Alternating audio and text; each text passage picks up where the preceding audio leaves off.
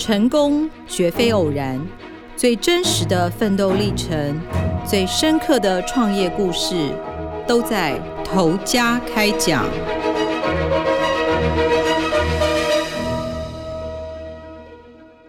各位听众，大家好，欢迎收听由静好听与静周刊共同制作播出的节目《头家开讲》，我是静周刊财经人物组记者谢君怡。不知道大家印象中的碗粿应该是长什么样子哦？今天我们要介绍的这家林兰碗粿，它很特别哦。除了我们一般印象中吃咸食，就是里头有香菇、有葱酥、肉燥、蛋黄这些，它还有一个很特别的口味，就是樱花，还有黑糖珍珠。那么特别的碗粿是怎么来的呢？我们就先从介绍这一家碗粿店开始。那林兰碗粿，它是位在嘉义县中埔乡这个地方，早期都是以种植槟榔为主。那这个老板娘呢，她的名字叫蔡玲兰，她从小就是在这个地方长大哦。那当时的经济作物是槟榔嘛，那她娘家也是种植。就是我们大家讲的齐亚，那父母亲都很忙，所以他小小年纪其实就开始在厨房里头煮饭啊，帮忙煮给这些工人吃。那国中毕业之后，他就因为他个性比较避俗一点，他就放弃升学，就选择在家里帮忙。到了二十二岁的时候，他才因为媒妁之言步入婚姻。那结婚对象其实也是乡里大家认识的人，这样。但是他自己就有讲一句话，就是说，因为以前的人都听长辈的话，其实嫁过去才知道，其实他现在非常爱喝酒。跟老板娘在聊的过程中，其实她的前半生是真的蛮辛苦的，因为她先生很爱喝嘛。然后那时候原本是婆婆有建议他们说，不然你们就到隔壁村去开柑仔店。她那时候还兼开砂石车载货。那那一间柑仔店，我就问她说：“哎，那柑仔店其实应该蛮稳定啊，赚蛮多钱。”她说：“没有，因为那个村的人也都爱喝酒，最热卖的东西就是酒。就她先生也是越喝越凶。那因为先生还兼开砂石车载货嘛，就是其实不是像我们想的载砂石，是可能载一些槟榔树或什么的。”但是因为喝酒，所以常常酒驾出包。他就讲说，有一次他先生就是下雨天，然后路滑就车祸，然后肩膀跟大腿的肉，他形容的非常的精确，就是说他的肉就像发糕一样整个裂开。所以当时其实是命是捡回来，但如果这只是一次就算了，而是非常多次。后来就是因为他这样子不断的出包之后，其实蔡玲兰的父亲就直接建议女婿说：“哎，不然。”你就转行好了，因为当地的人都是在从事槟榔业嘛，然后他们就说，那不然你们就做那个起亚的中盘商。那那一年他们开始做的时候，其实就是一九八九年的时候，最小的女儿吕意如出生的那一年哦。老板娘跟吕意如都有讲说，其实他们小时候应该是家里的经济状况还不错啊，就是有赚。因为吕意如当时有提到说，小时候她全身穿的可能就是诶某运动名牌的服饰，全身都是穿那样的衣服，所以一开始家里的经济状况还不错。但是呢。因为他爸爸就是等于是老板娘的先生嘛，爱喝酒，然后赌博还外遇，所以就是赚多少就花多少。那老板娘她自己其实因为她是很传统的妇女哦，她就是都在家里操持家务嘛。结果经营了十多年的这个槟榔生意，也没买到房子，也没有存款。蔡玲兰她其实有讲说，因为先生那时候，比如说他去山里要收购的时候啊，明明盘商缺的可能是 B 品种的槟榔，上面的人就是他们种出来卖不出去，就会一直灌醉她老公，之后让她老公去买了 A。然后送到盘商那里的时候啊，要么就是货不对嘛，再来就是品质不好，那就一定会被砍价啊。然后还有那种，因为他们都会是货的话，盘商会先收走，然后他们自己要再开车到北中南去收账。结果呢，货送出去了，账被倒了，就被倒了两三百万。所以后来他们的身上是背了大概超过五百万元的债务，然后钱就越赚越少嘛。蔡琳兰也不知道该怎么办，然后而且先生的恶习也没有收敛，甚至喝醉了之后可能还会打老婆。我们就问他说啊，怎么会不离开？他就是那种很传统、很传统的女生，就会说啊，度丢啊，不被拿暖。那其实后来跟他比较深聊，还有跟他的三个孩子在聊天的时候，才发现，其实他最主要是因为在那个年代哦，离婚的人很少。所以他其实很怕孩子变成了单亲，被瞧不起，所以忍到最后的时候，他甚至都不敢回娘家哭诉哦，也不敢回娘家去借钱，就是怕被娘家人看不起。后来让他忍无可忍的原因，是因为那时候丈夫整天都往外跑嘛，就即便家里经济状况已经不好了，那丈夫还是一直往外去跑去喝酒。他就说有遇过那种人上门讨债啊，砸车的，小孩子年纪都小嘛，就是国小、国中、高中这样，就只能躲在家里发抖。所以后来有一天，他就觉得真的忍不住，就受不了，他就跟他先生说：“别走，你赶紧走了，我不要做，就是你要继续做这个生意，你自己做，我不要了。”可是问题是我们刚刚有提到，他一直都在家里做家事啊，操持家务，其实他没有真的外出工作过，甚至也没有踏出他们家乡过。那他自己也讲说，因为他真的就是对于离开家乡这件事情，其实他是有一点点抗拒的。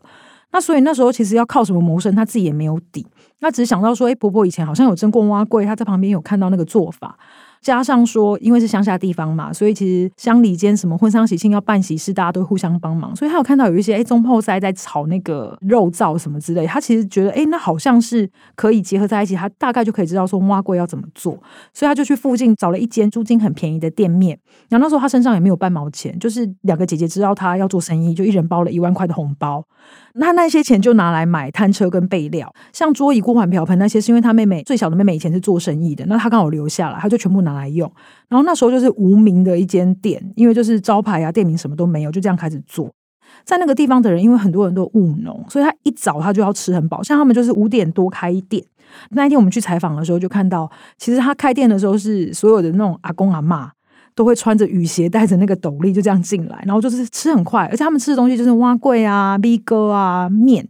就是那种一定要让自己可以吃很饱的。然后吃饱了之后，他们就可以去种田。那其实一开始的时候，刚刚有提到嘛，他其实也就是会煮饭，但是他并没有真的会卖那种就是外面营业的东西。他那时候就是等于是挖粿，就是慢慢调，慢慢调。就是客人跟他讲说：“哎，我觉得你那个米可能要再调整一下哦。”他就调一下。那米糕他原本是真的不会做，所以他就去嘉义市区。去试吃，看别人怎么做，然后就回家再做这样子。那做挖粿有多辛苦呢？他其实每天凌晨两点就要到店里头，就是伸手不见五指。尤其你想想看，是在二十四年前，然后那时候连路灯可能都没有那么多，那他就是一个女生，然后摸黑到那时候还有走路哦，走路到店里头，然后开始摸米。因为他们是用真的米，然后去磨成米浆。做碗粿的过程是，你要先磨成米浆之后，然后加入热水糊化。那这个动作其实会影响碗粿的软硬度嘛。然后天气跟温度不同，其实都会影响它的水量。然后那个东西弄好之后叫果浆嘛，再把它就是冲进它原本爆炒过的猪肉啊、虾米的那个碗里头。然后里头可能再加一些其他配料，就因应不同的口味的碗粿嘛。里头可能有蛋黄的、香菇的。有葱酥的，那还有一个比较特别，就是刚刚节目一开场就提到说，哎，像是有黑糖的那种，就是加黑糖加二砂这样子。那那时候他开始做这个东西，就是凌晨两点多去做，然后早上五点多开门，让大家过来这边吃。那每天就这样很辛苦，可是因为一开始的时候生意真的不好，他也讲说，其实一开始他开店的时候，附近总共有三家碗粿店，包括他。我觉得真的就有点像是在拼谁的持久度比较长。其实那些店都已经就收了嘛，因为大家年纪可能也大了，那儿女也不想再回乡接，现在只剩下他们这一家。那也是因为其实。刚有提到，客人讲说要觉得米要好一点，他就去找。那现在用的就是比较好的秈二十六号米，然后它的那个挖柜啊，其实超大碗，就是满到刚好平那个碗圆的那种分量。然后那时候客人吃了就觉得假后到修补嘛，就是他从一天开始的时候，第一天他还记得那时候营收只有一千多块，然后可能就是卖的分量很少啊，几碗而已。然后到后来就是慢慢慢慢的，哎，累积到了大概一百碗是限量。为什么会先跳这个？是因为他一个人做嘛，而且他租的那个房子其实非常的破旧，他遇到下雨是会漏水的那种，所以他就说他以前就是要倒果浆到那个碗里的时候，还要一边撑伞，然后而且一层蒸笼，就是早期他们是用那种传统的蒸笼，竹蒸笼，一层只能蒸十九碗，因为蒸一次碗粿大概就要一个小时左右，所以为了省瓦斯，他又叠很高，他给我们看那旧照片，就是叠里头要叠椅子啊，然后爬楼梯上去这样放这样倒，其实很危险。当年因为家里的经济状况不好嘛，其实他的三个孩子其实都很乖。就他大儿子吕灿炎那时候其实是念嘉义最好的高中，他那时候考上了中山医的科系，但是因为就是家里经济状况不好，所以他就后来就跟妈妈讲说，那他决定去念军校，就是可以减轻家里的负担。他的二女儿啊，她那时候也是高职的时候就念夜校，然后毕业之后就去当新娘秘书。赚的钱不只是拿来给家用，其实也提供了吕意如就第三个小孩念书的学费，所以等于是对蔡琳兰来讲，她会对三个儿女就觉得很愧疚，就是觉得好像没有让三个孩子过到一个比较好的生活。那后来儿子结婚之后，其实他的媳妇陈如蔚也非常的乖巧。那陈如蔚本身他家里就是经营牛肉面店生意的，所以他对做生意其实不陌生，只是因为他是高雄人。她的老公其实，在婚前就有跟她讲说，因为他是独子，跟妻子很抱歉，就是说，哎，结婚之后，他们就是一定要回到嘉义，跟婆婆一起住，跟妈妈一起住，这样。因为先生是职业军人嘛，都在外面。那陈如蔚就是，就从高雄搬到嘉义，跟婆婆一起住，然后带着三个孩子。那在第三个孩子两岁多的时候啊，他就直接背着小孩就去店里帮忙。所以，因为这件事情，其实蔡琳兰是非常感谢陈如蔚的。那那一段时间，其实因为吕玉如还在外面工作，其实吕玉如她是念。休闲产业管理的，那他曾经在最后大学大四那一年有去澳洲实习了一年哦。毕业之后，其实妈妈原本有问他说：“你要不要回来接这个老店？”但做不到三个月，他就跟他讲说：“这太累了，不会有人要做。”因为他就是后来有到台北啊、香港啊、中国，就待了饭店业、服务业。那那一次是妈妈要载他去火车站的时候，就跟他讲说：“哎，他年纪大了，其实做这个是蛮辛苦的工作。”所以他挣扎了一个月，就决定他就回家接好了。结果他就说，他回家接的时候，真的到现在，他原本的交友圈几乎都断光了，因为大家的生活作息都不一样。其实后来让他回来的时候，就也有。考虑到一件事情，就是其实他们就一家店，因为哥哥的薪水凭良心讲就只够，他有三个小孩嘛。但是这一家店七年前的时候，他们的负债还没还完，所以他就想说，这家店要养我们那么多人，他够吗？还要偿还负债，然后你乡下地方才多少人口数，我要怎么把它做大做起来？而且，因为他其实在外面看过很多不同的店家的经营模式嘛，所以那时候他就一度很怀疑。但是后来，因为妈妈那句话，他还是决定回家了。那他就开始经营粉砖，因为原本只是在地的一间老店嘛，那也没有人认识。那他就经营粉砖，让除了嘉义地区的人认识以外，可能有其他外县市的人，甚至国外的人会知道。然后有活动或市集啊，可以摆摊就去，然后增加曝光度。可是他也坦诚说。前几年真的没有什么人知道他们家的店，而且他讲说有一次，因为还是要去参考其他家的口味嘛，所以他有一次去台南吃碗粿，结果他就听到隔壁有一对小情侣啊，那男生就问女生说：“哎、你有没有看过这个啊？”就那女生居然摇头，然后他心里就想说：“天哪，碗粿是我从小到大的存在，你怎么可能会没看过？”他其实，在那时候才下定决心说，他一定要好好传承妈妈的手艺跟口味，可以让更多人认识碗粿这种古早味的东西。那后来其实。因为他那时候有待过香港嘛，然后他就说他在香港看到那个钵仔糕，就小小的 QQ 的那种东西，他就觉得那根本就是应该是蛙贵的样子啊，所以他回来之后就开始研发比较特别的东西，像是他把阿里山的乌龙茶。或者是像铁观音茶，然后还有樱花融入到碗粿里头，其实那个成品是非常美的。我像它那个樱花碗粿是粉红色的，然后茶的部分就是很香，它会有那种香气，然后吃起来也不会像你想象中的那种好像很古早味的味道，它是一个很像甜点的东西哦。然后所以他们就帮他取了一个名字很好听，叫做铃兰和果子，那个果就是那个碗粿的那个果。那可是真正的让老店出现转机，其实是在二零一八年的时候，那时候农粮署有举办了一个台湾第一碗最强蛙柜争霸战。那吕一儒那时候就逼他妈妈参加，然后他妈就一直在吵说他不要去啊。到比赛的当天，他都还嫌弃自己炸的那个油葱酥有点烧焦，他就坚持不要。然后蔡琳兰她自己是说，因为她有点拍谢，她说她也没出过社会，然后如果说没得奖就觉得很漏气。可是因为吕一儒很坚持嘛，那他们后来就拎着七碗碗粿去台南参加初赛，然后报名表要填店名，也不知道填什么名字啊，那就直接填了铃兰碗粿这样。可是他们有点傻眼，就是没想到要摆盘呢。然后他们就想说那怎么办？因为也没准备嘛，就用最简单的。就别人可能有干冰，然后有各种漂亮的蔬果、蔬菜、花朵，他们就是用最简单原始的外观跟口味，就没想到就拿到亚军。然后进军到全国的决赛的时候，竟然又拿到全国的优胜。那因为这一战哦，铃兰碗粿就打响了名号。而且因为这一场比赛，然后开始让更多人发现他们的时候，其实当地的政府就会发现，哎，原来我们这里有一家这样的老店呢，因为。他们过去真的都不知道，那后来就很多政府办的活动，或者些现在也越来越鼓吹，就是希望让年轻人可以回乡嘛，在地就是留下来一起打拼这样，所以很多时候就会把铃兰碗粿有点像当小招牌这样子，然后吸引更多人回来。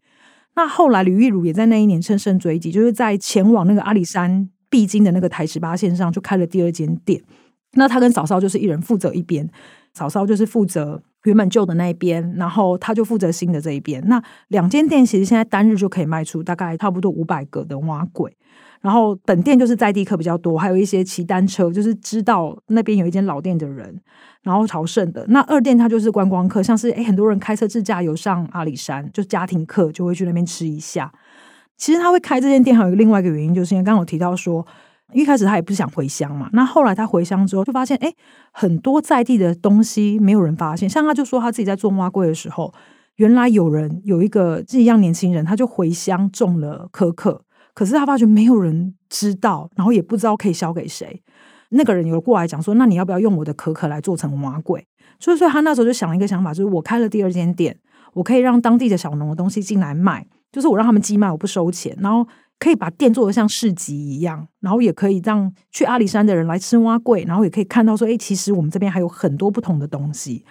那我们刚刚讲了很多，好像他的爸爸的角色一直都没有出现。其实他爸爸后来就是因为生病嘛，因为就是酗酒，所以身体不是很好，然后住进安养院。吕一鲁有特别提到说，其实他妈妈因为真的很传统，虽然说她年轻的时候其实丈夫不算善待她。因为她爸爸后来是失明啊，所以的确在家不太好照顾。就早些年的时候，他妈妈还会带着他爸爸，就是特别北上啊，去看眼睛啊，去做什么的。但是因为后来他失明了，其实没有那么好照顾，还要顾店里、顾孙子的时候，才不得已把他送到安养院。那其实那笔开销不小，但是等于是女儿跟媳妇都扛起现在两边店的大部分的工作，而且儿子当兵了二十年，其实也接近可以申请退伍的时间。所以对蔡玲兰来讲，她现在就是采访的最后，她其实笑得很开心啦。她就讲说，其实她真的就是老了之后才好命。那现在就是可以照顾孙子，然后卖碗粿的时候跟老客人这样聊聊天，其实日子过得很踏实，就是很安稳、很幸福。那我们感谢听众今天的收听。如果有兴趣更深入了解铃兰碗粿相关的故事，可以上网搜寻“女力催生咸甜味”系列的完整报道。也请持续锁定由静好听与静周刊共同制作播出的节目《头家开讲》。我们下次见。想听爱听，就在静好听。